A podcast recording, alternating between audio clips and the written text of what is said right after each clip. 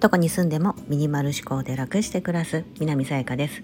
このチャンネルではアメリカに住むミニマリストライフアドバイザーが3人の子育てをしながら自分で得た学びや気づきをお伝えしています。今日は大阪にいます。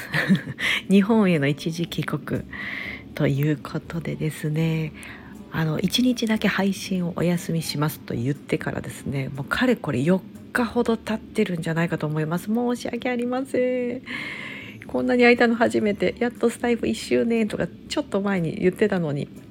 もう恥ずかしい。もう帰ってくるとですね、まあ、当たり前なんですけど子どもたちは、まあ、学校、まあ、サマースクールとかもなくもちびちゃんも保育園もなく、まあ、一緒に行動してるわけなんですよね。そしてですねあの実家に滞在してましてお互いの実家にですねあの夫の方と私の方と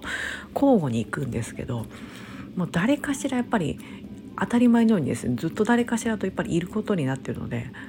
この全くこうなんか収録するとかですね配信するってことがですねできないあこんなにできないでしまったしまったと思いましてはい申し訳ません。去年はですね確かスタイフ始める前に日本に1回帰ったのでそうなんですよ。あやっぱりこんなにできないんだと思ってですね、うん、なんかもう猿のように反省してます今。今ですねちょっとですねおちびちゃんがまだ寝ててそうちょっとあの時間ができたのでちょっとこっそりですね隣の部屋でおちびちゃんが寝てる隣の部屋が空いてるのでそうあのでお兄ちゃんお姉ちゃんとかちょっと違う階にいるので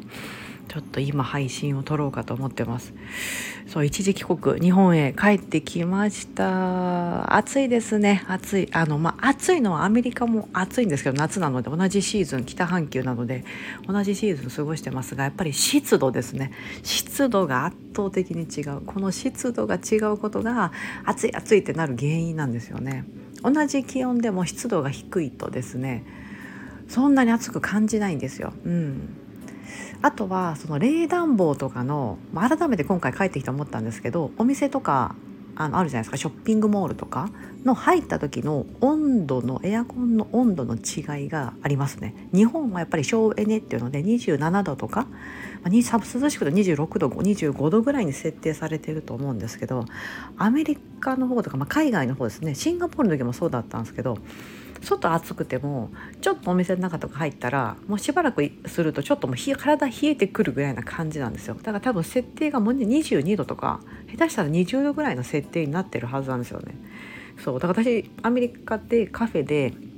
まあ、暑い日ですよ。あの、まあ、こっちに来る直前とかでカフェで一人でこう仕事しようみたいな感じでその入ってるとですねもう30分ぐらいしたら体冷えてくるんでいつも上着持ってってたんですよ。長袖の。スウェットパーカーみたいなのを持っていかないとほんと寒くてですね、うん、っていうぐらいなんかその違いもあるかなと思うんですよね。外で熱っつってなっても中に入ったうわぐっとこう体が冷えてまた外に行ってみたいなことが、まあ、そのできるけど日本だと結構ショッピングモールとか入っても暑くないですか？あ涼しくなるかなと思ったらあれそうでもないなみたいな。結構こうちょっとそんなにまあ暑くもないけど涼しくもないみたいな。ね感じがあるなというのを改めて感じてます。そしてね夏休みなので、ね、どっかあのモールとか行ってもやっぱ人多いなと思ってます。はい。今回は滞在期間2週間ちょっとなんですけどもまあ短い中でこあの今年は本当会いたい人に会おうと思ってですねつい昨日ですねあの会ってきました。サイクリング界のアイドル。そしてこのスタンド FM でもチャンネルを持っているですね平野ゆかりさんというですねあのサイクリング界で何ですかね私、えーと、知ったのはスタンド FM でコメントとか頂いて知ったんですけどその後インスタグラムとか見てあこういう自転車のお仕事されてる方なんだと思ってで見てたらあ大阪にもしかしたらお住まいかもなとかいろいろなんかそういうのがありであなんか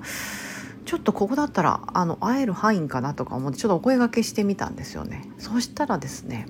あなんかこう時間を作っていただけるみたいな感じで昨日ねお茶してきたんですよ、まあ、同じねあのゆかりさん自身も一人の息子さんが4歳だったかな？もうすぐ4歳の息子さんがいるってことでママでもありまあ、お仕事もされてるってこともあってそうもうねものすごくですねもう私のねめっちゃ好みの顔なんですよ 別に私だけじゃないと思うんですけどすごいね素敵な方で、うん、なんか明るくってなんか太陽みたいな人だなって思います。うんそうなんかすごい元気ももらいましたしいろんなお話ができてですね素敵なひとときを過ごさせていただきました。ほんの2時間2時間もお話ししてないかな？2時間もお話ししてないぐらいでしたけどそう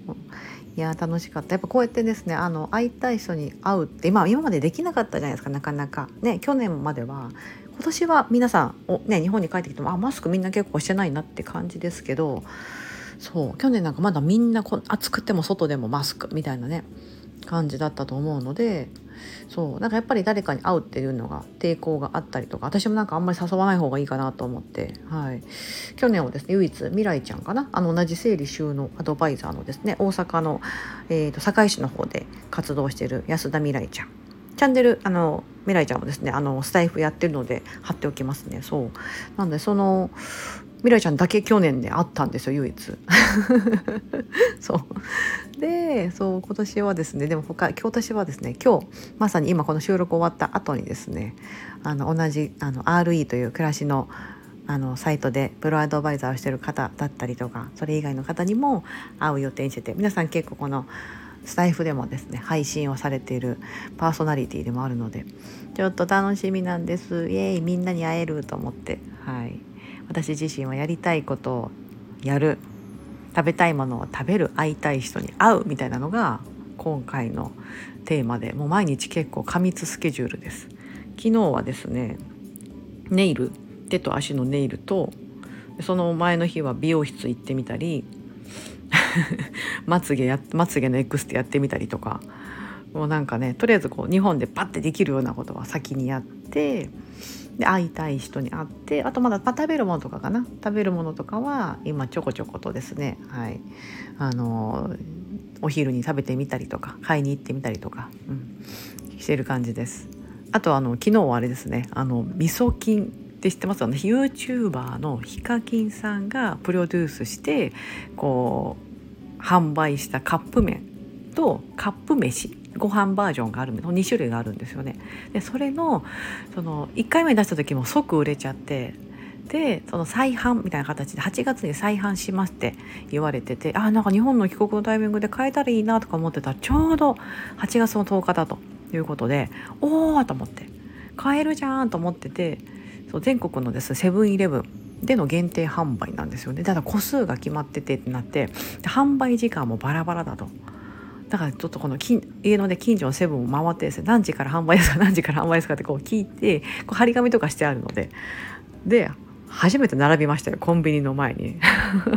30分私が並んだのは30分前ぐらいですけどもうすでに長蛇の列ができていて、まあ、でもそれでなんとかあの整理券を配られてですね。数に限りがあるので整理券配られてまあ、すぐにですね、まあ、変えたんですけどももう即完売ですよね。もうだから販売と同時に完売って感じです。うん。なんかあの後ろの方に並んでた小学生ぐらいの男の子かな。なんか上に買えないよみたいなその要は個数がもう足りないとお店の方から言われて並んでても多分あのお渡しできませんみたいな感じで言われたんだと思うんですけど泣いてる子とかいて「お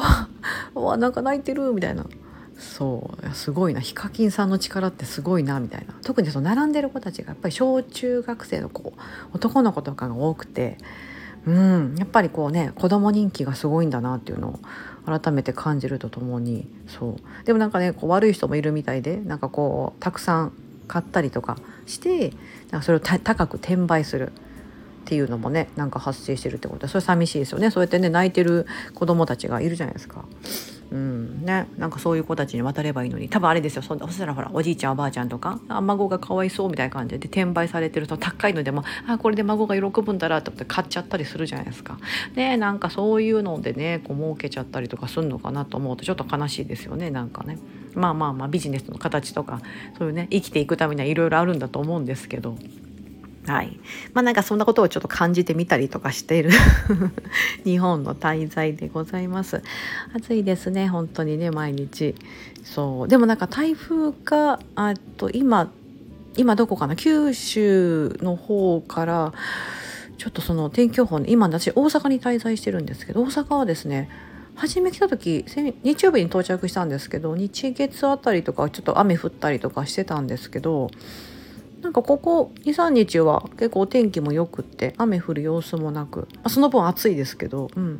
ていう感じなのでちょっと台風がそれてるのか、うん、まあここの近畿地方の方には来てないってことなんですけど、ね、皆さんどうぞお気をつけください。ね、大型の台風この時期は怖いですよね本当に。うん。さあちょっとこういう拙いですね。別にあの、まあ、帰ってきましたという配信で。なんですけどあの時間の取り方が非常に難しく次はいつ配信できるんだろうと 思ってます。はい、